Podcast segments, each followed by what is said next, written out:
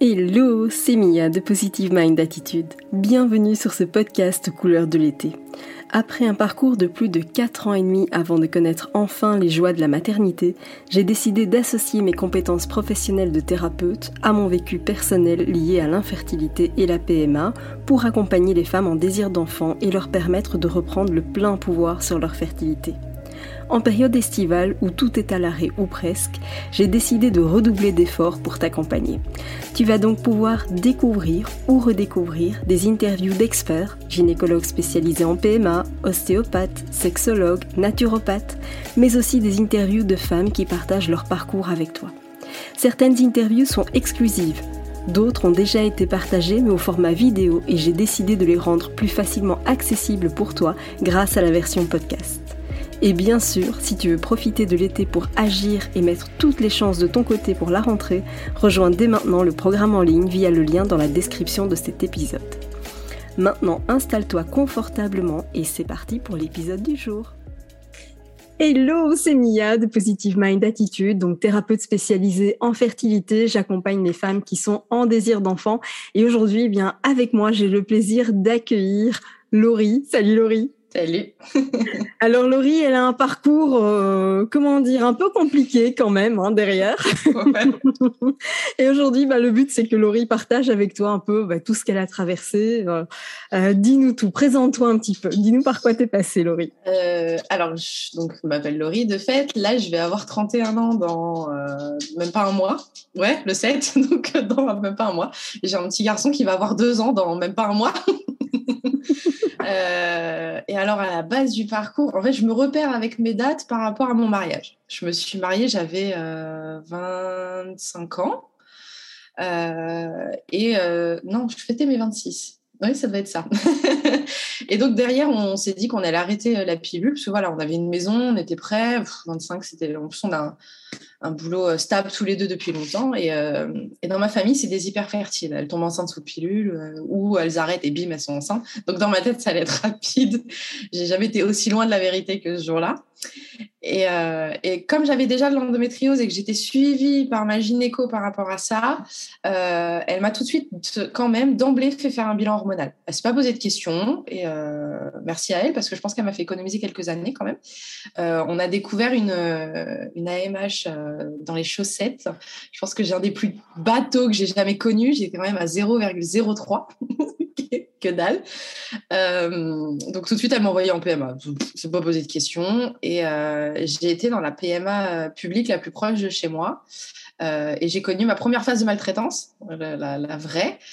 Euh, alors en plus, il faut savoir que je suis infirmière. Donc, pas de bol pour eux, je parlais leur discours, je sais très bien comment se passe un staff, je sais très bien comment on monte un dossier, comment on démonte un dossier. Euh, et alors la, la, gynéco, je la revois arriver euh, avec trois quarts d'heure de retard en rigolant avec son café. Je me suis dit, ça va être sympa cette consulte. Et m'a annoncé que, bah, en gros, à 25-26 ans, j'aurais jamais d'enfant. Enfin, faut pas délirer. avec mon bilan, c'était donc d'ovocytes immédiatement et que c'était même pas la peine de rêver. Et donc là, je lui ai dit, mais en fait, enfin, ce serait pas mal de juste me laisser essayer au moins une fois. voilà, donc j'ai négocié pendant une heure. Je l'ai pas lâché en fait, je pense que je l'ai tellement fait chier qu'elle a fini par accepter. Et euh, elle m'a fait faire des stimulations simples. C'est avéré qu'à la première stimulation simple, j'ai eu 12 ovocytes avec 75 unités de purégon. mal pour une AMH aussi basse. C'est pas mal, c'est plutôt bien. Euh, donc sur ce coup-là, elle a stoppé le protocole. De fait, trop de risques de grossesse multiple. Bien sûr. on transforme pas en FIV parce que c'est pas protocolaire. Ok. Donc je perds mon temps. Euh, et suite à ça, elle décide de me refaire des examens. Voilà. Donc elle décide de faire le comptage folliculaire où j'étais à 4, ce qui est pas dingue finalement. Euh, ma FSH toujours au plafond, j'ai toujours été entre 25 et 30 à peu près. Euh, elle m'a refait une IRM qui a négativé l'endométriose. Euh, il faut savoir que entre le moment de mon diagnostic et cette IRM-là, j'ai fait deux ans euh, de suivi intensif avec une diététicienne spécialisée. Euh, j'ai fait une alimentation anti-inflammatoire et qui, à l'évidence, du coup, avait porté ses fruits. et la symptomatologie était en regard de ça parce que je n'avais plus de douleur, je sentais plus mes cycles arriver, j'avais plus de problème. Et donc, tant mieux, on a enlevé une problématique pour se concentrer sur le nouveau mot, donc l'insuffisance ovarienne primitive. Euh, on m'a fait forcément le test du X fragile qui était négatif, donc c'était pas génétique. La généticienne était pour le coup une des seules personnes euh, aimables dans cet hôpital. Elle m'a bien expliqué, elle m'a vraiment, voilà, elle a été, elle a été vraiment très cool et elle a bien fait son boulot, euh, malgré le fait qu'elle est enceinte de 8 mois et que quand même elle me faisait un peu chier avec son ventre. Ouais, ça c'est dur. voilà. C'était pas de sa faute, mais bon, quand même, c'était chiant. Euh, donc, au bout de 3-4 rendez-vous où on me faisait balader en disant oui, oui, on va présenter votre dossier au staff, oui, oui, on va présenter. Bon, je suis partie. J'ai un moment, euh, j'en ai marre de me faire balader. Euh, et l'air de rien, j'ai perdu deux ans dans cette PMA. Euh, deux ans où en fait j'ai pas fait grand chose à part me mettre sous complément euh, de temps en temps me donner une stimulation simple parce que je l'embêtais tellement qu'elle était obligée euh, sans jamais aller jusqu'à jamais on m'a jamais proposé l'insémination artificielle. Jamais euh, parce qu'elle partait du principe que mon mari avait un spermogramme qui était bon, qu'il n'y avait pas de raison, voilà. Jusqu'au jour où on propose le test de Heuner, si je dis pas de bêtises, le test de la glace c'est ça, qui était une catastrophe. Là, on m'a dit qu'en gros tout était acide, c'était pas possible. Euh, je me suis dit ok, donc en fait ça fait deux ans que vous me faites des, enfin, des, des stimulations pour rien, on est d'accord. Bon, donc ce jour-là, vraiment, c'est décidé. Je l'avais vu deux semaines après, et là, j'ai fait, c'est bon, on s'en va, j'en ai marre. Et euh, nouvelle PMA. et alors là, le gynéco extraordinaire qui me dit euh, Vous, vous perdez rien à faire des essais, mais moi, vous allez faire baisser mes statistiques. Ah oui, ah, ça intéresse. c'est pas mal comme accueil, hein effectivement, c'est une façon de voir les choses. J'avais, euh, je devais avoir encore, ouais, je devais avoir 26, 27, 28 ans, un truc comme ça, je me souviens plus. Alors je, fais, je fais une parenthèse, mais t'imagines, tu avais 25, 25, 28 ans, voilà, dans, dans ces eaux-là, tu étais encore jeune, en dessous de 30 ans. Mm. Imaginez qu'on vous dise ça quand vous avez passé 35 ans, voire l'approche des 40. Enfin, c'est juste horrible. C'est non. On peut le seul avantage que j'avais pour moi, et c'est le seul truc qu'il reconnaissait, c'est que j'étais jeune. Et que du coup, éventuellement, euh, peut-être sur un miracle, il pouvait se passer quelque chose. Moi, on m'avait dit quand même que j'avais autant de chances de tomber enceinte naturellement qu'avec une fécondation in vitro. Bon. Donc, deuxième PMA, je me dis, bon, bah, on va pas revenir, hein, c'est pas possible. c'est non, c'est jamais. Euh, sauf que j'avais fait les deux PMA publics autour de chez moi. Et je me dis là, mais ok, mais je vais où en fait? Qu'est-ce que. Bon, on laisse passer l'été. Euh, je me dis, laisse tomber, on était au mois de juillet on, voilà, on profite des vacances, on s'embête pas. Euh, et, alors là, je m'en souviendrai toute ma vie. Je reprends le boulot. On était le 14 septembre, donc je reprends. Je suis dans l'éducation nationale, donc je suis comme les gamins. J'ai repris le 1er septembre. Euh, et là, une douleur à droite, localisée, euh, à me plier en deux. Mais Bon, après, je suis infirmière, hein, les coordonnées sont les plus mal chaussées, donc je vais travailler. Et je me revois dans ce couloir que j'emprunte toujours parce que je travaille toujours là-bas, me dire, mais je suis enceinte. Et me dire, non, mais arrête de dire des conneries, ça fait trois ans, tu n'as jamais été enceinte, n'importe quoi, tu as mal au ventre, tu as toujours eu mal au ventre, c'est pas nouveau. Parce que, voilà, malgré l'alimentation, j'ai toujours quand même gardé une, une, euh, une sensibilité intestinale. Quand je mange pas très correctement et comme je suis très gourmande, j'ai du mal à le faire, euh, j'ai des douleurs. Donc j'ai l'habitude d'être douloureuse au niveau des intestins. Et plus avance la matinée, plus je suis vraiment pas bien quand même. Mes collègues me voient en me disant Laurie, euh, va à l'hôpital. Oh non, si, si, va à l'hôpital. Bon, je rentre chez moi, je conduis quand même. J'arrive chez moi, j'appelle le 15, enfin, j'appelle les urgences gynéco de l'hôpital à côté de chez moi, en leur disant Vous pensez vraiment qu'il faut que je me déplace? Je veux pas vous déranger en fait. Elle me dit si vous avez mal, euh, ouais, venez quand même. Bon, ok, je viens. donc je fais déplacer un ami parce que moi, en fait, j'arrivais plus à marcher, donc je ne pouvais pas conduire. On me dépose à l'hôpital. Les infirmières adorables qui me font tout un bilan sang euh, et qui me disent mais madame, vous êtes enceinte. Pardon? Excusez-moi, comment ça, je suis enceinte? Euh, de... Elle me dit mais vous avez eu vos règles quand? Bah il y a 15 jours. Moi, j'étais à J14 de mon cycle en fait. J'étais en ovulation. J'étais pas enceinte. N'importe quoi. Elle délire, la pauvre dame. Et je me souviens, j'étais à 791 unités, ce qui finalement, si on, enlevait le cycle que j'avais eu, était beaucoup trop bas par rapport à là où je devais être. Je devais être à peu près un mois et demi finalement. Oui, tu aurais voilà. plus haut. Voilà, donc je fais une écho, on voit rien. Épanchement du sac de Douglas, perte noire, douleur localisée. Mon infirmière, elle m'a dit grossesse extra-utérine. Tout de suite.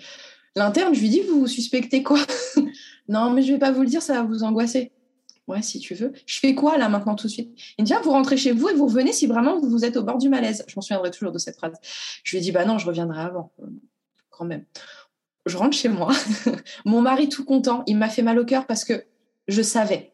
que c'était foutu. Je veux dire, il n'y avait rien dans l'utérus. Je, je savais. C'était clair, net et précis. À part une ovulation à J35, il n'y avait rien. C'était impossible. Et j'avais des pertes noires. Et donc, c'est souvent très signataire finalement. Je passe la nuit.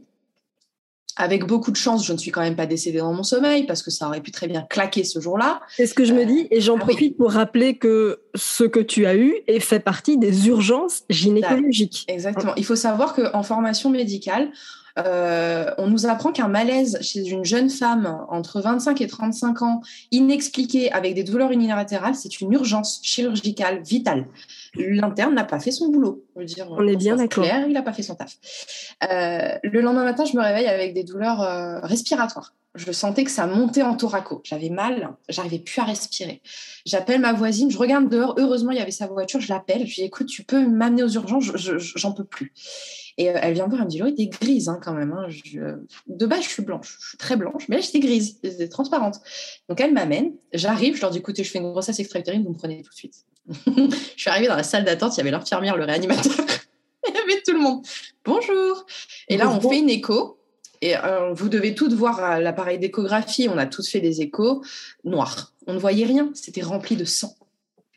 J'ai bel et bien fait une grossesse extra-utérine avec une trompe qui a explosé, littéralement, déversant tout le sang qu'elle a pu déverser. On m'a ponctionné un litre et demi. Évidemment, je suis partie en 20 minutes, j'étais au bloc, hein, je veux dire, et je suis restée 3 heures. Euh, je suis ressortie, du coup, à 21h, 22h. Euh, mon mari, je lui dis, tu vois, je te l'avais dit.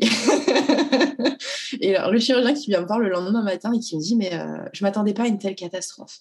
Il m'a dit, vous disiez quand même des conneries dans le bloc. Bah oui, moi je rigole, je veux dire, ouais, je parlais avec l'anesthésiste, je les connais. Il me dit, quand j'ai ouvert, j'étais étonnée de voir un tel carnage quand même.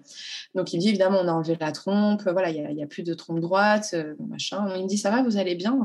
Moi, j'étais aux anges. non mais je, suis tombée enceinte quand même. la magie avait quand même opéré quelque part. Il s'est planté d'endroit. GPS n'a pas bien fonctionné. Mais j'étais enceinte. Et ça, en trois ans, j'avais rien eu, jamais. Pas une accroche que dalle. Que là, j'étais enfin tombée enceinte. Et donc là, je me dis, OK, c'est possible.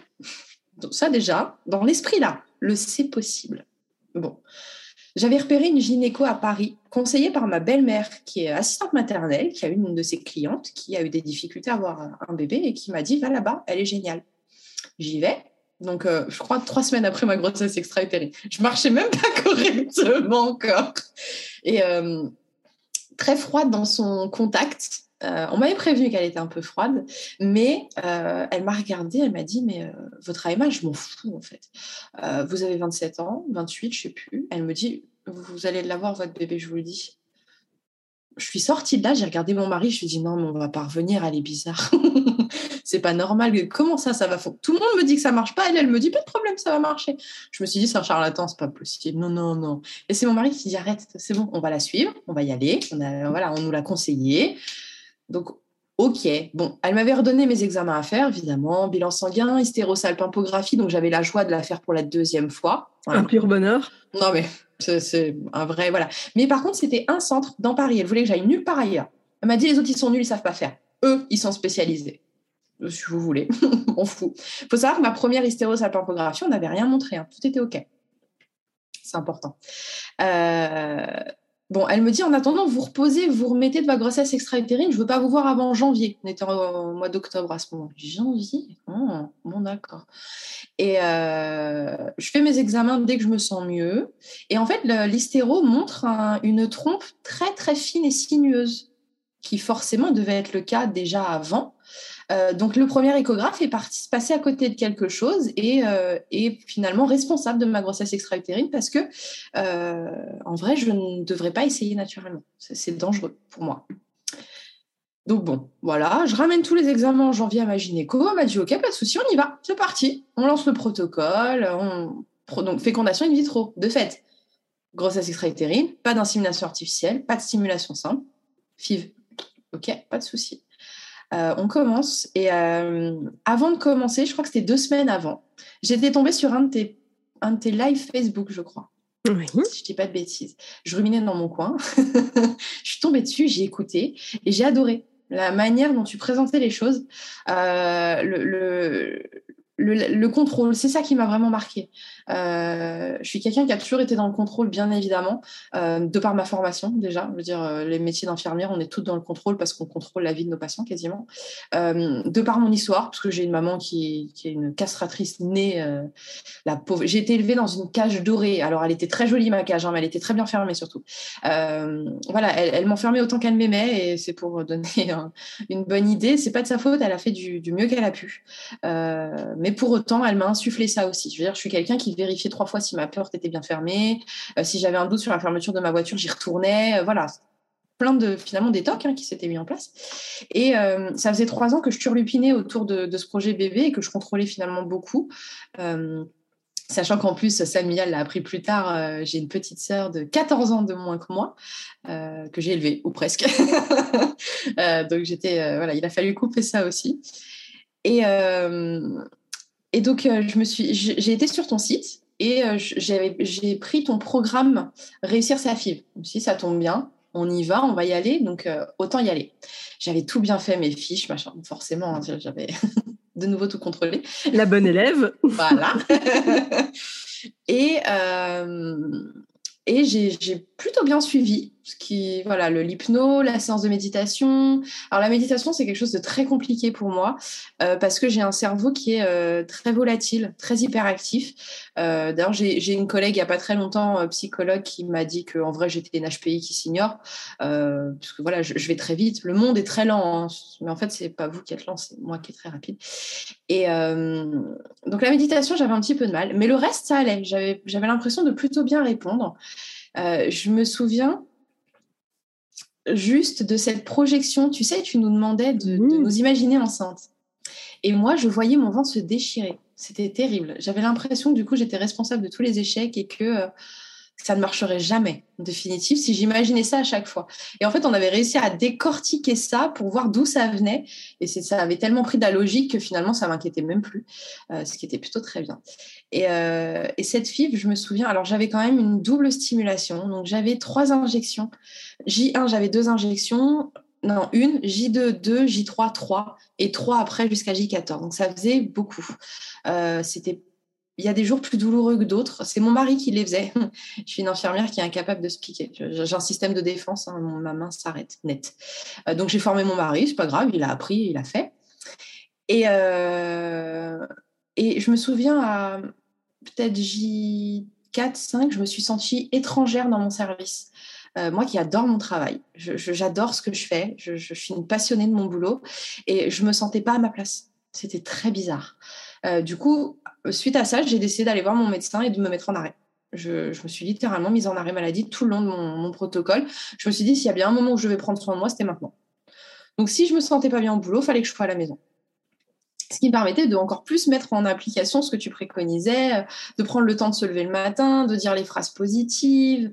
Voilà, tout ça, je pouvais prendre le temps de le faire. Euh, premier écho de contrôle, et là, je vais déjà être à 7 ovocytes, un truc comme ça, avec euh, des tailles tout à fait euh, plus que correctes. Euh, je me souviens dans le métro, euh, dit que j'allais au cinéma. j'allais voir ce qui se passait. De toute façon, je n'avais pas d'impact sur ce qui se passait parce que c'était en train de se passer et qu'en une demi-heure de temps, ça n'allait pas changer.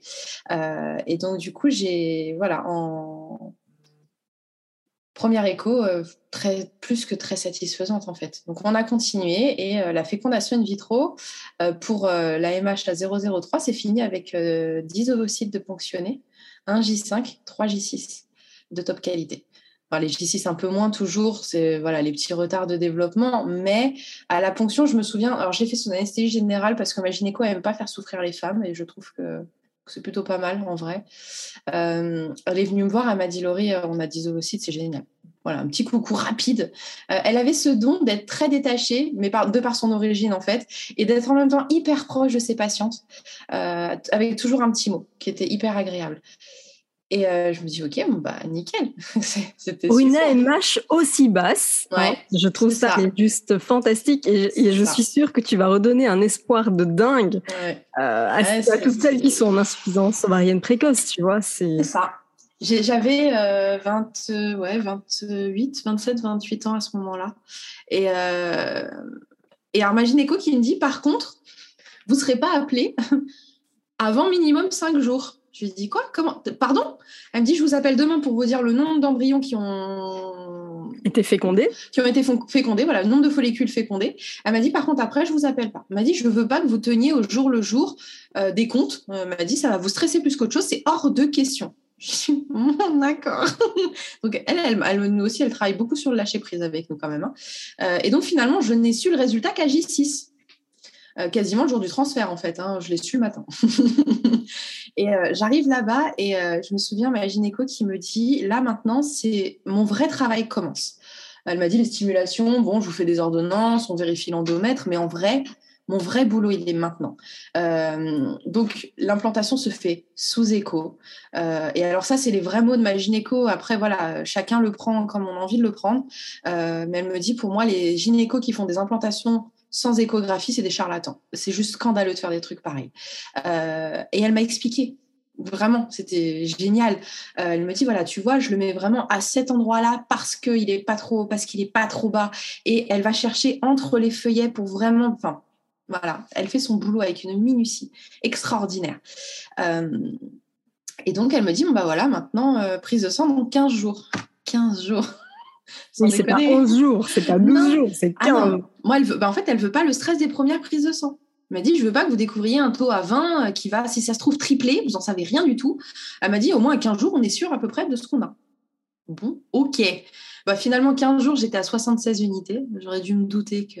Voilà. Mais moi, j'y ai cru. Enfin, voilà, forcément, j'étais enceinte. Donc, euh, c'était déjà un miracle extraordinaire que ça ait pris. Euh, et là, je suis allée. Euh, ça, Mia va s'en souvenir. Je suis allée à Disney pour mon anniversaire. ça restera la grande culpabilité de ma vie, ça.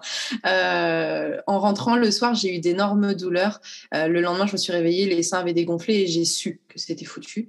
Euh, et je suis persuadée, et même encore aujourd'hui, des fois, je me le dis, hein, que si j'étais pas allée là-bas, ce serait pas arrivé. Mais c'est pas vrai. Le taux était déjà très bas. certainement que voilà, forcément, la prise de sang suivante, en fait, le taux n'avait pas bougé. Pour le même prix, tu aurais été faire tes courses, tu, tu aurais, oui. Euh, j'en sais rien, moi, nettoyer la maison, n'importe quoi, un, petit truc euh, le plus anodin du monde. Et t'es baladé ma chienne en forêt, c'est des balades de deux heures tous les week-ends. Donc euh, oui, oui, oui, oui, mais c'est la culpabilité a été terrible. Je, m'en souviens. Moi aussi. ah ouais. Ah moi aussi. Et alors la chance dans mon malheur, c'est que j'ai fait une fausse couche le 10 mars 2020, soit une semaine avant le confinement. Et là, banco, on reste parce que en tant qu'infirmière scolaire, l'établissement, la fac, a été fermé administrativement. Donc on m'a laissé chez moi. J'ai pu cuver ma peine tranquille. Oui, et je sais que, bon, alors évidemment, le confinement a eu beaucoup, beaucoup d'aspects négatifs, mais en même temps, c'est vrai que dans ces cas-là, t'as de compte à rendre à personne. Euh, alors, ça pourrait éventuellement renforcer l'isolement. C'était pas ton cas. Euh, tu avais envie de te retrouver et, et ça t'a fait le plus grand bien. Euh, mais voilà, c'est vrai que c'est pas évident toujours de, de gérer ces situations-là quand on doit faire mine de rien et aller bosser. Donc ça tombait effectivement pile poil pour bah, toi. Je, je m'en souviens quand je l'ai appris au boulot, j'ai fondu en larmes et euh, ma collègue gynéco hein, qui me dit ah ça va, t'en auras d'autres si tu veux, euh, ouais. Ben, elle, savait pour mon parcours. J'ai toujours été très transparente. Je suis pas quelqu'un qui cache. Je je ne suis pas partisan de euh, plus on donne des infos et plus on pourra les utiliser contre nous. Je veux dire, les gens trouveront toujours quelque chose à utiliser contre nous. Donc, euh, je j'ai pas honte de mon parcours. J'en parle à tout le monde. même mes étudiants avec qui je travaille, il y en a qui sont courants j'en ai pas grand chose à faire en fait. Et euh, cette phrase-là, par contre, elle, elle m'avait fait très très mal. Euh, et ce jour-là, bah, d'ailleurs, à midi, je lui ai dit Ah ouais, c'est comme ça, bah, tu sais quoi, tu te démerdes et moi je m'en vais. Et je suis rentrée chez moi. Et, euh, et donc voilà, bon, le confinement, ça a été pour moi une, une, chance. Après, on savait que ça allait arriver. Nous, on était en métier, ça fait trois mois qu'on préparait. Donc on savait, mais j'ai eu de la chance au niveau du timing. Il a été vraiment impeccable. Ou presque. Euh, et, là, je rentre et je crois que je t'avais contacté du coup parce que vraiment, j'allais pas bien. Euh, au bout de deux semaines, j'arrivais pas à remonter la pente. Euh, je, culpabilisais, mes règles n'arrivaient pas, donc j'avais l'impression d'être un cercueil vivant. alors que tout le monde, alors tout le monde, c'était pas méchant, mais tout le monde me disait que c'était, c'était récent. Enfin, j'ai pas été enceinte longtemps. Bah, pour eux, oui, peut-être, mais moi, j'étais enceinte depuis le début de ma fille, donc depuis début janvier. Donc en fait, ça faisait trois mois dans ma tête à moi. Euh, pas dans la tête des autres. oui, j'ai même envie de te dire que, ta grossesse, quand tu es en essai bébé depuis si longtemps, enfin, elle dure depuis autant d'années d'essai, tu vois, c'est. Ça n'a beau faire que 10 jours, que 20 jours, que 30 jours, que on s'en fout, ça n'empêche en rien les projections que tu t'es faites, la, la concrétisation d'un rêve que tu attends depuis des mois, voire des années. Donc, peu importe le délai, évidemment, évidemment. C'est ça. Euh, donc du coup, euh, du coup, je t'ai contacté parce que vraiment, j'allais pas bien. Euh, je, je, sentais je, travaille avec, euh, voilà, je travaille en psychiatrie, je travaille avec des jeunes qui ont des baisses d'humeur. Donc, je l'ai vu pointer la dépression. Je, l'ai vu, je l'ai touché du doigt. Euh, je me suis dit, là, il y a un moment, il va falloir remonter, en fait, parce que ça va pas être possible. Et, euh, et je me souviens que tu venais, tu lançais à peine ton programme de personnalisation euh, personnalisé, là. Et, et, du coup, le prix, sur le coup, j'avais été rebuté, enfin, rebuté. Ça faisait un investissement pour moi qui n'était pas anodin, surtout que ma fille m'a coûté cher parce que j'étais dans le privé.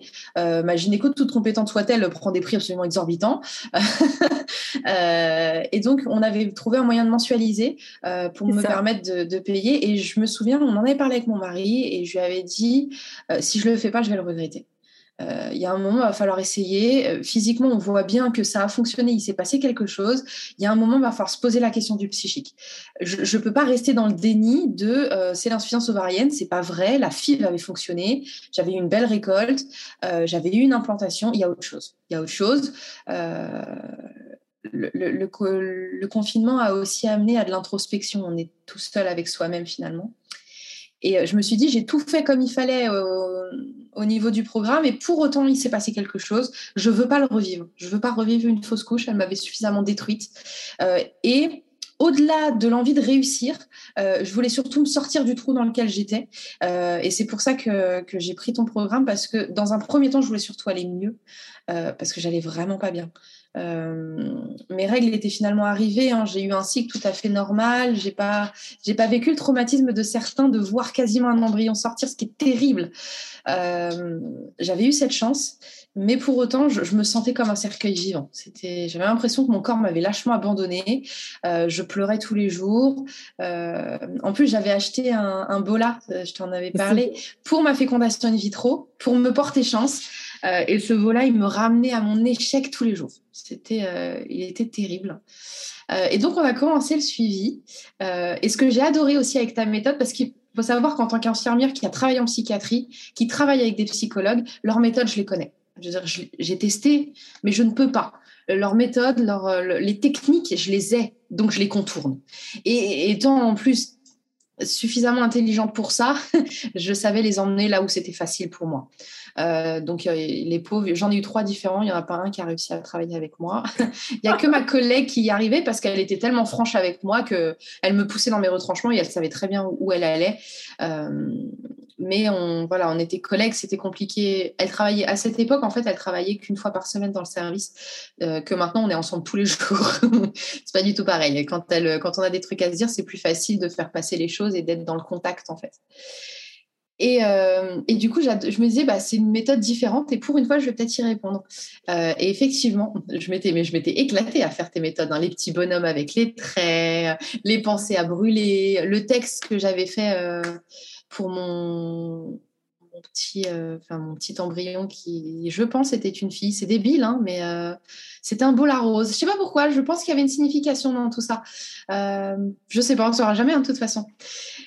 Euh, et, voilà, de réussir à, quitter. Je me souviens de cette matinée où j'ai réussi à prendre ce beau-là et euh, à laisser euh, cette âme s'envoler, partir pour de bon, loin de ma maison, loin de moi.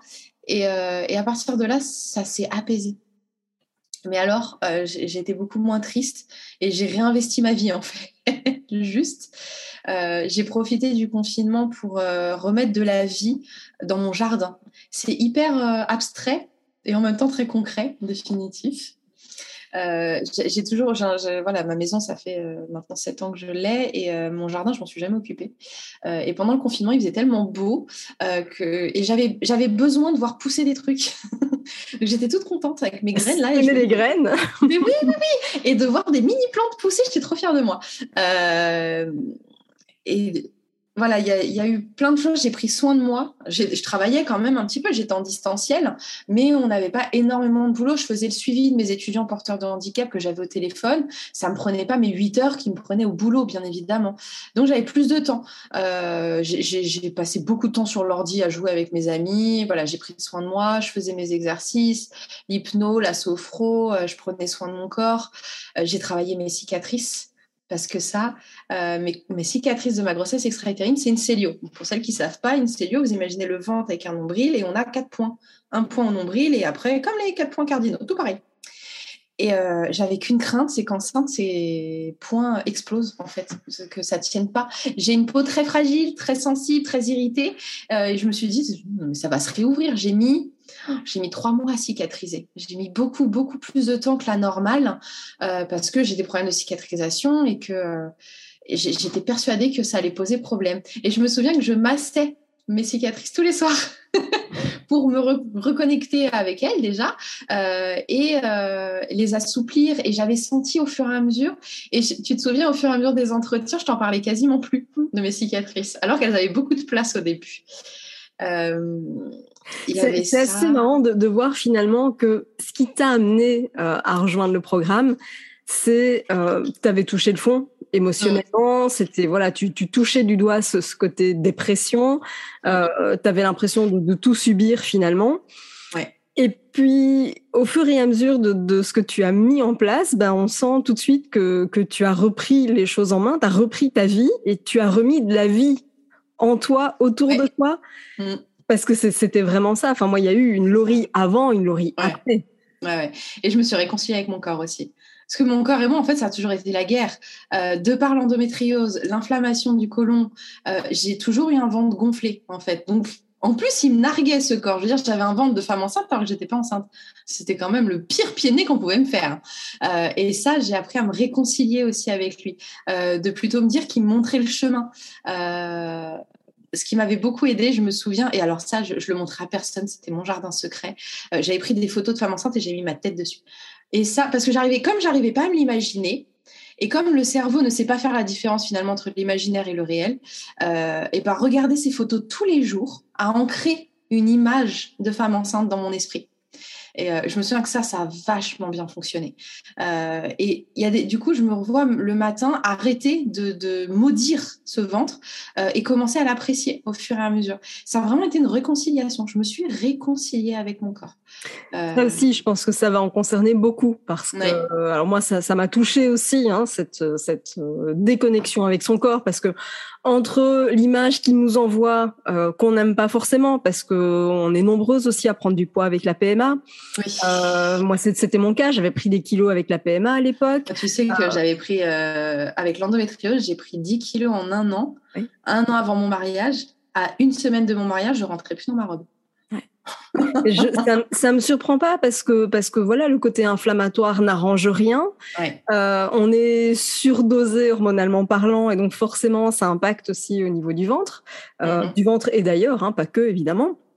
Euh, mais donc du coup il y a aussi ce côté intrusif avec les échographies endovaginales à répétition. Et tout ça fait que on a on a les, les prises on, a finalement le corps nous fait tellement souffrir qu'on a envie de se protéger de se mettre dans sa bulle et on se déconnecte progressivement véritablement de, de son propre corps.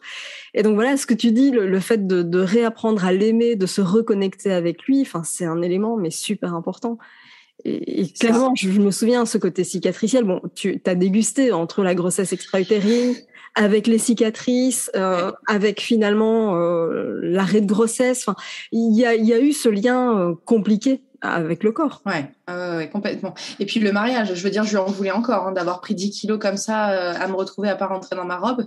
ça a été un traumatisme terrible. Et même encore des fois, quand je regarde les photos, euh, il y a des fois, je me dis, mais, pff, elle te va pas cette robe en fait. Euh. Parce que c'était une robe près du corps en plus. Donc, je, ne voyais que mes défauts. Mais personne n'a vu ça. Il y a que moi, hein, toute seule, comme une grande. Hein. mais ouais, ça a été dur. Ça a été très dur d'apprendre que, bah non, je, le mythe du ventre place, je l'aurais jamais. Et je, le sais maintenant aujourd'hui euh, que non, j'ai juste appris à m'habiller différemment, à faire autrement ou à l'assumer. À un moment, ça va quoi. Euh, et pourtant là, j'ai repris. Euh, étonnamment, j'ai pris du poids, mais qui ne se voit pas. Comme quoi, hein, il y a des fois. Et du coup, le confinement se termine. Alors heureusement pas de retour à la fac parce que bah, les... on était en fin d'année, je veux dire on était au mois d'avril, ça se terminait pour nous. Euh, donc on a décidé de garder une fermeture du service de santé euh, pour éviter euh, la contamination bête et méchante dans notre service en fait tout simplement. Donc il faut savoir qu'on faisait le, le, tracing Covid des étudiants. Nous, la Sécu n'a pas voulu s'occuper du tracing des étudiants, donc c'est nous qui avons tout fait. Donc on a juste continué et perpétué nos missions tranquillement jusqu'aux vacances fin juin. Et début mai, qui sonne, ma gynéco qui m'appelle. Vous en êtes tout dans votre cycle? Bonjour. euh, bah, je sais pas, je sais plus combien j'étais. Elle me dit Ah bah c'est reparti. ok, mais je veux dire, je la recontacte même pas, c'est elle qui m'appelle. elle me tue. Et euh, je lui dis Ouais, d'accord. Elle me dit Finalement, ce cycle-là, on est un peu court, j'ai pas trop le temps. Le cycle prochain, tant mieux. Parce que finalement, elle m'avait angoissée à me remettre dedans si rapidement. J'étais pas psychologiquement, je me dis Mince, je suis pas prête. Et puis en fait, de me laisser un délai, de me laisser un mois, c'était très bien. Euh, donc je lui dis ok, pas de souci, machin. Bon, alors on décide de faire un cycle naturel. On arrête avec les piqûres, on me fout la paix. J'ai des cycles qui sont réguliers, c'est-à-dire j'ai une insuffisance ovarienne, mais j'ai des cycles réguliers. À J30, j'ai mes règles. Oui, j'ovule à J22 et j'ai mes règles à J30. Bon, 8 jours de phase lutéale, c'est pas top, mais on s'en fout. j'ai des cycles, point. Euh, et donc on a fait ça. Et je me souviendrai euh, toujours de le. On était à. Euh, on était le jour de l'ovulation. On avait fait les prises de sang et tout, machin. La gynéco qui m'appelle, elle me dit Bon, vous êtes en train d'ovuler. Elle m'a dit vous, avez fait, vous aviez fait une fausse couche, vous, non? Oui. Elle me dit On va essayer quelque chose. Elle m'a dit Il faut que vous fassiez des clics de vitrelle ce soir. Des clics de vitrelle ce soir. Je trouve où le vitrelle, docteur? Elle me dit Bah, il y en a partout. Je dis Non, mais je vous l'ai déjà dit, j'habite pas à Paris, moi, en fait. Hein. Alors, oui, je suis en banlieue, je suis pas très loin mais je suis pas à Paris. Il était 16 heures. Je lui dis comment je fais pour me procurer de l'eau vitrelle à 2 heures là? Elle me dit oh vous allez trouver. Elle m'a tué ce jour-là. J'appelle ma pharmacie de secteur qui normalement n'a jamais de stock de vitrelle. Hein, je veux dire c'est sur commande ces machins-là. Et qui me disent eh ben écoutez Madame Texer vous avez de la chance. On a du stock en trop. On s'est trompé dans les commandes. J'ai regardé le ciel. Je me suis dit oh le coup du destin. ça, c'est pas un signe. Ah, c'est ça. Je suis là, le, destin, il, a décidé de me faciliter les choses. Je dis, bah, écoutez, très bien, j'arrive. bon, du coup, j'ai pu me procurer mon eau vitrelle. Euh, alors, les clics, ça, c'est une grande histoire. Comment ça, des clics d'eau vitrelle Parce qu'elle m'a rien expliqué, hein. elle m'a dit de le faire, point. Heureusement, j'avais des copines qui étaient passées en PMA euh, qui m'ont expliqué que c'était en fait, euh, littéralement, on prend le on fait clic, clic, clic, clic. et donc, voilà. Donc j'en fais, je crois que j'en avais fait ouais, 8 le jour de l'ovulation, et le jour de l'implantation, du coup, on a utilisé un de mes J6. Dixit Magineco, il y a un peu moins de chances quand même. C'est des J6. On estime qu'il y a 25% de moins de chances d'implantation qu'un J5 de top qualité. OK. Et euh, donc, elle me dit, ce soir, on fait 4 clics de vitrelle. OK, prise de sang dans 15 jours. M'embête avec tes 15 jours, toi. Mais bon, OK. Et euh, donc, je fais tout ça, machin. Euh, finalement, j'étais à la maison, en plus. Euh, donc je travaillais, bon en valant, j'ai bougé mais pas trop quand même. On sent que j'ai gardé des séquelles, hein, donc j'ai bougé mais pas trop. Je me souviens, j'étais allée voir ma maman, mais j'avais mal au ventre. mais tout du long, depuis l'anidation, depuis l'implantation, depuis le transfert, j'avais mal. Je, ça s'était jamais arrêté en fait. Rien, aucun autre symptôme, que dalle. J'étais sous progestérone, hein, bien évidemment. Je veux dire, on nous met toujours sous progestérone, sachant qu'à la première grossesse, j'avais eu mal au sein, j'avais eu des nausées, j'avais eu des crampes. Euh, voilà. Là, j'avais que dalle. Donc, j'étais sûre que ça n'avait pas marché. Persuadée. Le jour où mes règles devaient arriver, tant bien réglé, je me suis dit, bon. Euh, je me souviens, je vais aux toilettes, un détail un peu moins glam pour le coup, mais euh, je me souviens que je m'essuie, c'était orangé. Je sors des toilettes, j'ai mon mari, c'est bon, c'est moi. Je vais faire un test histoire de voir le négatif, ça va me calmer. je redescends, il était positif. Et là, je me dis, attends, il y a un problème. ça marche pas, c'est positif. Euh, du coup, bah, d'emblée, le lendemain, j'étais faire une prise de sang. Je veux dire, j'étais à trois jours de ma prise de sang, mais je ne pouvais pas attendre, c'était pas possible. Euh, et là, j'avais un taux à 360, je crois, un truc comme ça, euh, pour un DPO 10. Donc, c'était génial. C'était énorme, c'était plus qu'on pouvait l'espérer. mes taux ont doublé. Passé 1000, imaginez quoi, elle m'a dit, vous arrêtez les prises de sang. à part stresser les mamans, ça ne sert à rien. Maintenant, c'est l'écho et rien d'autre. Ok. et elle me dit, je vous vois à 7-8 semaines d'aménorrhée. Quoi? Mais c'est dans genre euh, un mois? Elle me dit, oui, oui, mais avant, on voit rien. Puis si on voit rien, vous allez stresser. Puis je veux pas que vous stressiez. D'accord, ok. Alors là, tu te souviens le délire? Je croyais que j'avais fait une, ovulation naturelle sur l'implantation et que du coup, je faisais une grossesse extra-utérine. Mais j'en étais persuadée. Hein. Et pourtant Non, mais n'importe quoi. J'avais une douleur localisée à gauche, ma seule trompe restante. Donc j'étais sûre, sûre, sûre, sûre qu'il se repassait quelque chose. Non, non, non, du tout. On a été faire l'écho, euh, on a vu un petit cœur qui battait à cette semaine, tout allait bien. Euh, et euh, mes symptômes sont apparus à partir de là, parce que j'y ai cru en fait. j'ai commencé à vomir beaucoup. j'ai vomi 10 à 15 fois par jour pendant 5 mois. J'ai perdu beaucoup de poids. beaucoup, beaucoup. Euh, mais je m'en souviens, euh, je sortais des toilettes en vomissant et je me suis dit, c'est pas grave, ça veut dire qu'il va bien. trop bien. et je me souviens d'une sage-femme, ma, sage-femme qui me suivait, qui me disait, elle me dit, oh, vous savez, les, les, les, les, pémettes, elles vomissent beaucoup. Ça vous rassure de vomir? oui. en effet. En fait, en fait j'ai arrêté de vomir après la T2. Parce que la T1, il allait bien, machin, c'était génial. Euh, mais on ne sait jamais, il peut y avoir une malformation quand même. La tête on me dit, il va bien quand même. Hein je ne sais pas si ça, si ça vous rassurera. Moi, j'ai vomi jusqu'après mon accouchement. Donc, euh, il a vraiment fallu que ça redescende. Hein, non, moi, ça m'a été J'ai arrêté de vomir. Enfin, enfin. Et, euh, et ce qui est fou, c'est que maintenant, quand on me demande ma grossesse, j'ai vomi pendant cinq mois. C'était génial. J'ai adoré ma grossesse, j'ai adoré être enceinte, c'était trop bien. N'importe quoi. Alors, je serais quand même curieuse de voir s'il y a des études. Euh, il faudrait que je, recherche justement de, cas d'hyper-MS gravidique pour voir s'il y a plus de cas d'hyper-MS gravidique pendant euh, enfin à la suite d'un parcours PMA mm. comparativement à des grossesses spontanées. Je serais curieuse d'avoir le. Ma sage-femme en était mais persuadée. Hein. Elle me dit de mon expérience, elle m'a dit vous vomissez quasiment toutes, c'est impressionnant. Voilà.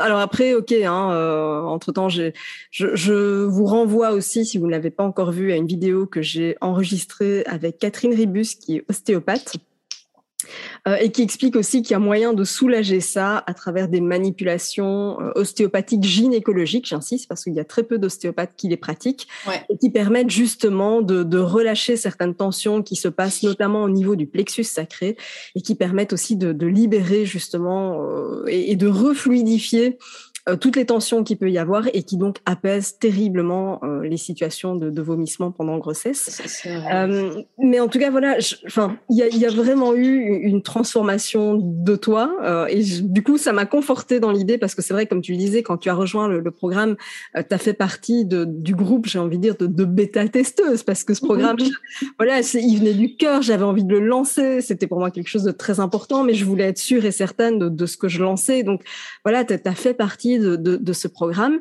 Et il y a ce programme donc s'appelle le programme de coaching Éclosion. Et c'était vraiment ça, parce que je t'ai vu éclore, je t'ai vu te, transformer pendant tout au long de, cet accompagnement. Euh, qu'est-ce que tu dirais à quelqu'un qui hésite, parce que parce que tu le disais, c'est pas évident non plus de, se lancer dans un programme d'accompagnement. Euh, parfois vous me connaissez, parfois vous me connaissez pas. Hein. Je sais que certaines me découvrent comme ça, hop, avec le podcast, avec une vidéo YouTube, mon compte Instagram, peu importe. Et, c'est vrai que c'est pas évident de faire confiance à quelqu'un qu'on connaît pas ou juste euh, à travers les réseaux sociaux. Et, on peut avoir des craintes. Qu'est-ce que tu leur dirais, toi? Ne pas hésiter à te contacter. Je pense que le contact va, en fait, ça détermine tout. Le contact avec un humain détermine toujours tout. Euh, on sent si justement on, se sent de se confier ou pas. Euh, c'est quand même un travail qui est pas anodin. Il faut aussi accepter de faire une rétrospection sur soi-même euh, et d'accepter que qu'à un moment c'est nécessaire. je le vois dans ma pratique, les personnes qui sont pas encore enclines à rentrer en programme de soins, à se faire accompagner, qui sont pas acteurs de leur de leur prise en charge, c'est parce qu'ils ont ils n'ont pas encore euh, suffisamment, entre guillemets, touché le fond pour y aller euh, et qui se complaisent un petit peu finalement dans ce qui se passe et que le changement n'est pas encore suffisamment accessible. Euh, c'est aussi un travail de rendre accessible le, la volonté d'être aidé. Parce que c'est pas facile. je veux dire, voilà, moi, mes amis autour de moi, elles sont toutes tombées enceintes en claquant des doigts. Il y a des gens qui, dans ma tête, le méritent pas parce qu'ils sont quand même pas très sympa et pour autant ils y arrivent très facilement. C'est très injuste qui nous arrive. C'est de l'injustice la plus totale. Euh, pourquoi nous Qu'est-ce qu'on a fait pour être punis comme ça? Et en plus de se dire que entre guillemets c'est de notre faute, c'est pas que c'est de notre faute. Euh, l'inconscient a une place telle, euh, il, s'insinue et c'est vraiment très pervers finalement comme fonctionnement parce qu'il prend beaucoup de place sans qu'on sache qu'il est là et qu'il agit par plusieurs biais. Euh, c'est pas que c'est de votre faute, c'est que votre vécu, votre vie et ce que vous avez mis en place pour apprendre à survivre et à continuer dans votre vie est en train de d'influer éventuellement sur votre psyché qui influe du coup sur le corps. Oui, il y a des maladies, je veux dire, j'ai une insuffisance ovarienne. Évidemment qu'il y a des choses qui se jouent au niveau intrinsèque. Euh, mais pour autant, je suis mais persuadée euh, que si j'avais pas, si j'avais continué dans mon contrôle, euh, si j'avais continué à être la mère de ma petite sœur, que si j'avais pas coupé les liens avec ma mère, pas coupé les liens de manière métaphorique, hein, je n'ai pas coupé les liens avec ma maman, et avec ma petite sœur, je n'aurais pas pu avoir le petit garçon que j'ai. Et euh, il y a ça aussi, c'est que j'ai eu le petit garçon que j'ai, c'est mon fils que j'ai eu, euh, et c'est pas pour rien. Je veux dire, il, il répare des choses lui aussi. les enfants sont là aussi pour euh, réparer. je veux dire, il, est par exemple très social, il parle à tout le monde, alors que son père c'est un ermite fini, donc son père est obligé de parler aux gens. Donc ça l'oblige à travailler sur ça. Euh, et moi, il m'oblige à travailler sur le contrôle. On est obligé de lâcher prise avec un enfant en définitif. Donc, euh, voilà. Euh, mais ouais, c'est vraiment ça. C'est de pas d'essayer, mais au moins de prendre contact et de se questionner. Il y a une différence entre le type pense trop, et c'est ce que tu expliques très bien, et le fait qu'on ait notre cerveau qui fait qu'on y pense. oui, parce qu'on nous culpabilise énormément sur le fait, de ah, c'est y penses trop, c'est dans ta tête, et ça renvoie à une forme de culpabilité qui est juste énormissime et qui est insoutenable et qui est inadmissible. Oui, on y pense et c'est normal, c'est un projet de vie. C'est ça. Évident, on est obligé d'y penser. Alors c'est vrai que déjà je m'en rends compte, de tout ce que j'ai raconté, j'ai pas parlé une seule fois de, toutes les médecines parallèles que j'ai faites, alors que j'en ai fait beaucoup. Euh, de l'acupuncture, de la kinésio, de l'hypno, de plein, plein de choses. Et alors, l'hypno m'a amené un vrai confort de vie. Ça, même au quotidien, euh, je le sens. J'ai acquis quelque chose qui est extraordinaire dans ma pratique quotidienne au travail et à la maison. Mais en fait, encore une fois, c'est du contrôle tout ça. Parce qu'on se dit qu'on va trouver le truc qui fait que ça va fonctionner.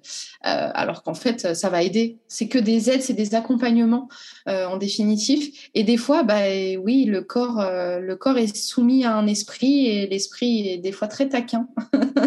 oui, il fait des blagues. On a du mal aussi à faire le lien parce que c'est vrai qu'à partir du moment où on est suivi en, PMA, on est très focus sur l'utérus, les trompes, on va tout mesurer, millimétrer. Et c'est très bien, on, en a besoin aussi, ok. Mais à côté de ça, on oublie que le chef d'orchestre, au départ, c'est le cerveau. C'est lui qui envoie tous les ordres. Alors bien sûr, ça fonctionne avec un système de rétrocontrôle, euh, mais celui qui donne l'impulse, celui qui donne le, go finalement, bah, c'est le cerveau. Et donc on a besoin de, pouvoir comprendre comment il fonctionne, qu'est-ce qu'il fait, pourquoi il nous protège, etc. Et c'est ça qui permet d'ouvrir les portes et d'aller progressivement aligner. Moi, je, je parle toujours d'alignement de planète parce que finalement, c'est ça. C'est faire en sorte que les planètes soient toutes alignées, aussi bien euh, finalement émotionnel, on est euh, euh, sur le, psychologique, sur le médical, on, on va tout aller aligner et c'est ça qui fait qu'à un moment donné, ça fonctionne. Et en plus, c'est pas seulement de l'aide pour tomber enceinte, c'est l'après. Parce que en PMA, et ça, moi, je l'ai vécu à mes dépens, on, on travaille à être enceinte on oublie qu'accessoirement, il y a un enfant derrière. Euh, l'énergie que j'ai déployée pendant trois ans euh, est une énergie qui n'est pas déployée par toutes les femmes. Euh, il y en a, c'est plus long, il y en a, c'est beaucoup, beaucoup plus court.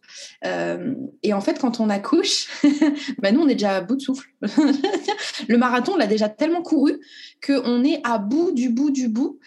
et moi, la, corde a claqué. J'ai fait une dépression du postpartum parce que j'avais finalement déjà plus d'énergie. Euh, et tout le travail qu'on a fait a aussi permis la maman que je suis maintenant, dans la vie dans laquelle je, j'évolue, euh, comment je grandis, comment, comment je travaille, etc. etc. C'est vraiment pas.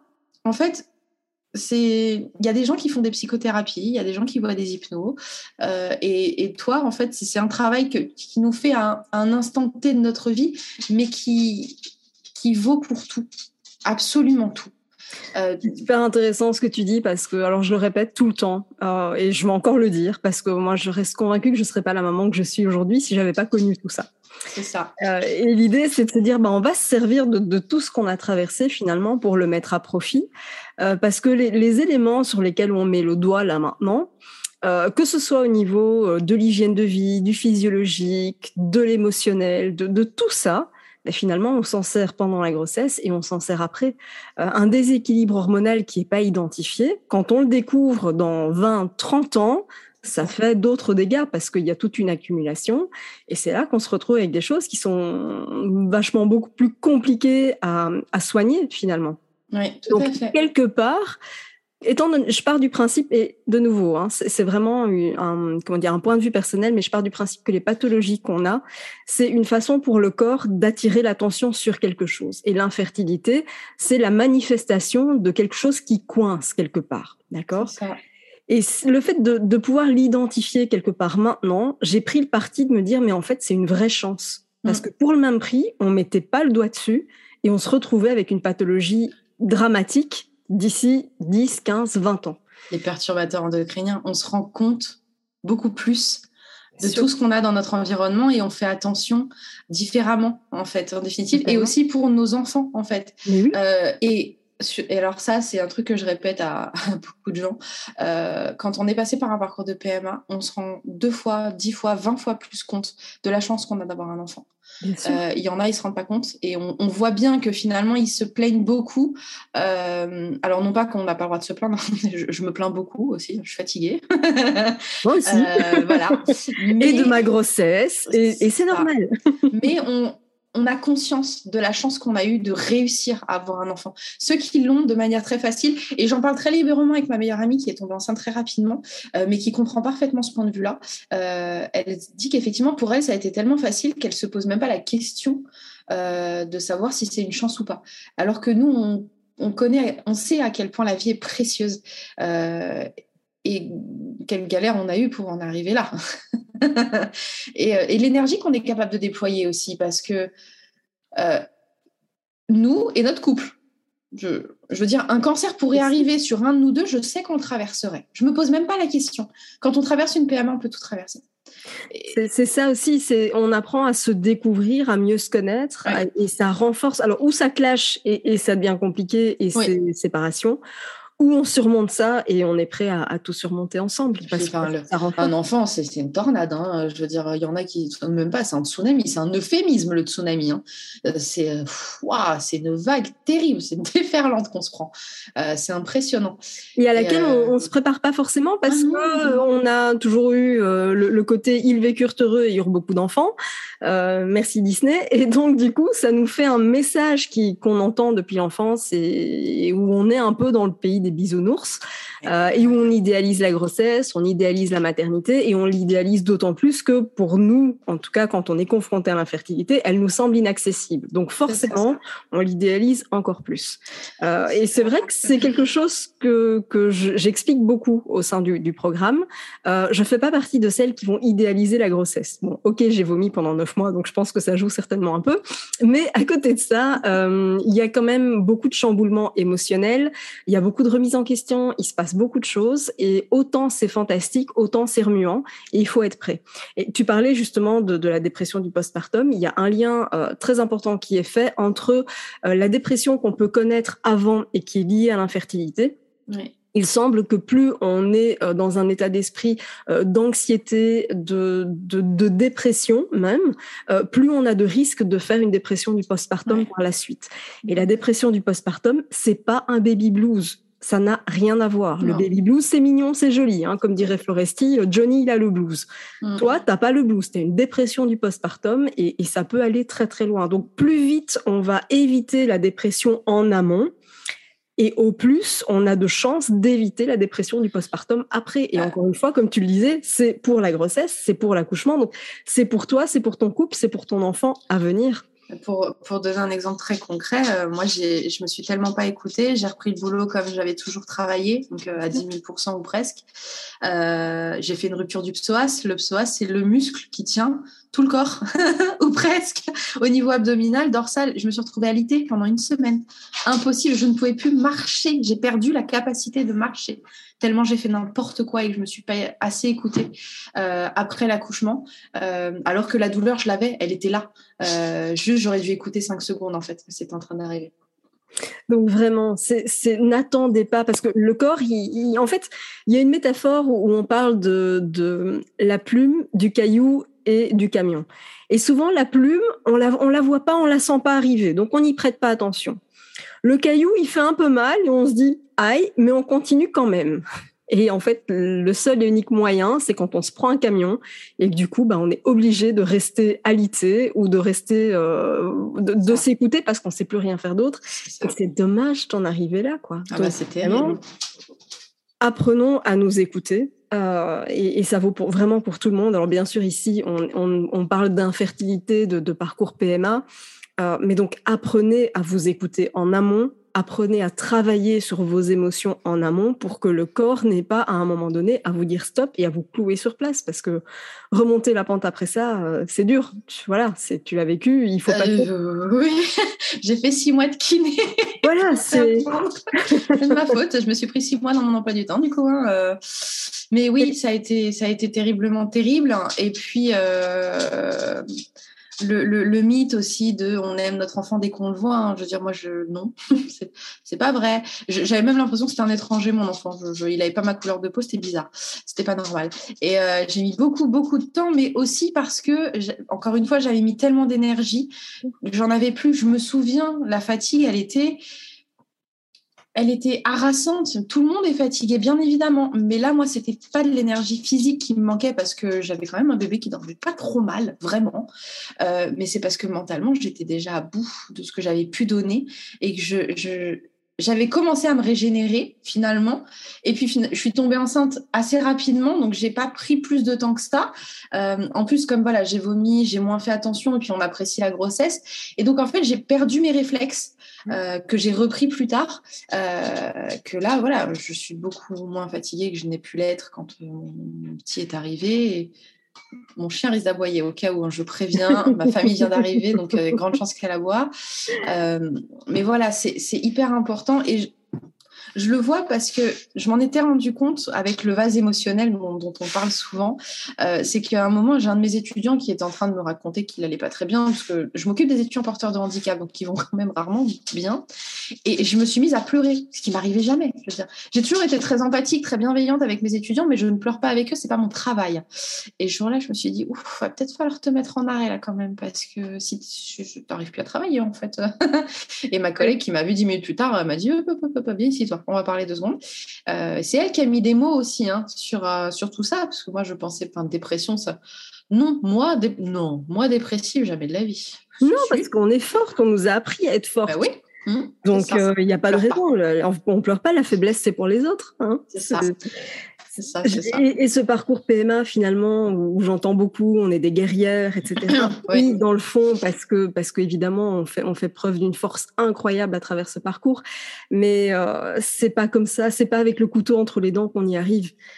C'est important de pouvoir poser finalement ce couteau et, et de s'accueillir pleinement soi, accueillir ses émotions et, de s'autoriser finalement euh, un moment de, faiblesse, un moment de relâchement, parce que c'est pas de la faiblesse.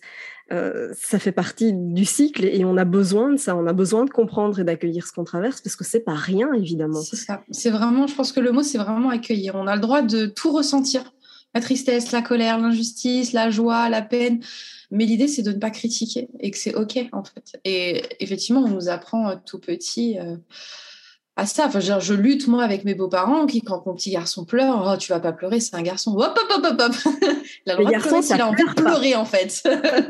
Euh, et, c'est dingue, hein. C'est dingue. et, les expressions, ah, tu pleures comme une fille, hein, par rapport au garçon. Et, donc, oui, c'est des choses, on appelle ça des injonctions, c'est des choses qui sont engrammées en nous depuis le plus jeune âge. Et donc, c'est vrai que, que j'ai bien conscience qu'il y a des moments où ça peut être compliqué, mais accueillir tout ça, en fait, va te faire gagner un temps précieux. Euh, c'est souvent en fait les femmes qui arrivent chez moi, elles ont malheureusement un parcours déjà très compliqué derrière elles. Si c'est ton cas, si j'ai envie de dire, ne tarde plus, c'est le moment. N'attends pas de vraiment toucher le fond c'est vraiment le moment parce que tu as encore un peu de, ressources et, on va les capitaliser là-dessus. Et si tu n'as pas encore un parcours compliqué, j'ai envie de dire c'est deux fois plus le moment euh, parce que c'est avant de toucher le fond qu'on peut vraiment mettre des choses en place pour que ça n'arrive pas. Et, je sais qu'on a toujours j'ai parfois des, des, femmes qui me disent mais je vais faire encore une tentative et puis on verra, etc. Et c'est ok évidemment, mais ce qui se passe c'est que ben, en gros elles reviennent vers moi six mois plus tard en me disant bah, si j'avais su je serais venue plus tôt.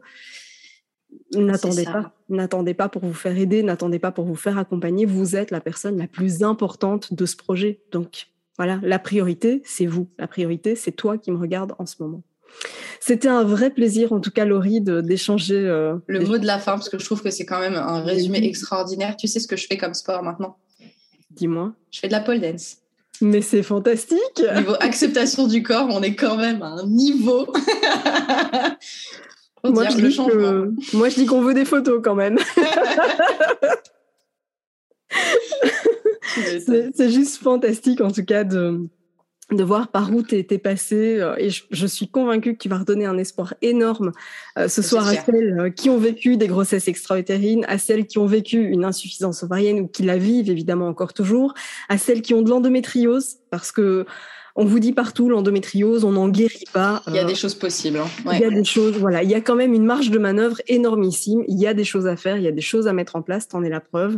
Mm. Euh, donc voilà, je, merci en tout cas pour euh, pour ce témoignage, pour cette, dose d'espoir que tu vas redonner ce soir. C'est voilà, c'est vraiment quelque chose que que j'apprécie énormément. Euh, Qu'est-ce que, qu'est-ce que tu dirais si tu avais un conseil à, à donner euh, à ces femmes qui nous regardent en ce moment? Qu'est-ce que tu dirais? De prendre soin de soi. De prendre Vraiment. soin. Ouais, ouais, ouais. Il faut prendre soin de soi et il faut arrêter de batailler avec son corps. Votre corps, c'est votre outil, en fait. Hein. Vous ne pouvez pas être en guerre contre lui. Dans 60 ans, il sera toujours là, il n'aura pas changé. Euh, donc, c'est maintenant. Si, dans 60 ans, il aura changé. Hein, Oui, mais il sera, il sera pas robotique, il n'aura pas été voilà, modifié ou quoi. Euh, mais euh, c'est votre le principal allié, c'est lui. Si vous le détestez, il va pas vous le rendre, en fait. Hein. Donc, il faut apprendre à s'aimer, c'est hyper important. Et au quotidien, ça ramène un confort de vie qui est extraordinaire. Euh, voilà, je pense que c'est vraiment le plus important. Pour moi, c'est le, le bien-être de l'esprit qui passe par le corps et le bien-être du corps qui passe par l'esprit le, par aussi. Oui, parce qu'on n'a pas la tête d'un côté, le corps de l'autre. Hein. Petit rappel au passage, je sais qu'on a tendance à dissocier les deux, et particulièrement en PMA, hein, c'est voilà, et, dans le monde en général, parce que les émotions n'ont pas leur place, elles sont pas les bienvenues. Mais évidemment, l'un va pas sans l'autre, et donc c'est important d'avoir une approche qui est totalement globale, qui englobe toutes les parties. Mais mes débuts en hypnose, je m'en souviens de cette sensation d'être euh, désaxée. J'avais mon corps là et ma tête là. Euh, ça a été un travail énormissime avec mon hypnothérapeute de reconnecter les deux. J'avais vraiment l'impression d'être complètement dissociée. On le voit euh, en kinésio, en ostéopathie, on, voit justement qu'il y a des postures qui sont qui manifestent justement qu'il y a une sorte de, déconnexion entre les deux. Et, tout ce parcours, tout ce que tout ce que tu traverses en ce moment, ça n'aide pas. Donc prends soin de toi, remets-toi au centre de ton projet. Je pense que c'est le plus beau cadeau que tu puisses te faire à toi, à ton couple et à ton futur enfant. Donc euh, voilà pour le mot de la fin. Merci infiniment en tout cas Laurie, c'était un vrai plaisir de t'accompagner, c'était un vrai plaisir de te voir éclore et de te voir aujourd'hui maman. Et puis euh, je vous dis en tout cas à très vite pour une prochaine capsule vidéo. Si tu as des questions ou quoi que ce soit, tu vas trouver bien sûr les liens euh, des accompagnements, le lien de, pour me contacter au-dessus ou en dessous de cette vidéo selon l'endroit où tu la regardes. Mais en tout cas, sache que je suis à ta disposition et encore une fois, prends soin de toi, tu es la personne la plus importante. À très vite pour une prochaine capsule vidéo. Merci d'avoir écouté cet épisode jusqu'au bout. Si tu veux contribuer à aider les personnes qui en ont besoin et faire découvrir ce podcast, je t'invite à mettre une note et ou un commentaire sur ta plateforme d'écoute préférée. Si tu veux recevoir plus de conseils, télécharge dès maintenant mon guide offert sur positivemindattitude.fr ou rejoins directement le programme d'accompagnement en ligne via le lien dans la description de cet épisode. Je te dis à très très vite pour un prochain épisode.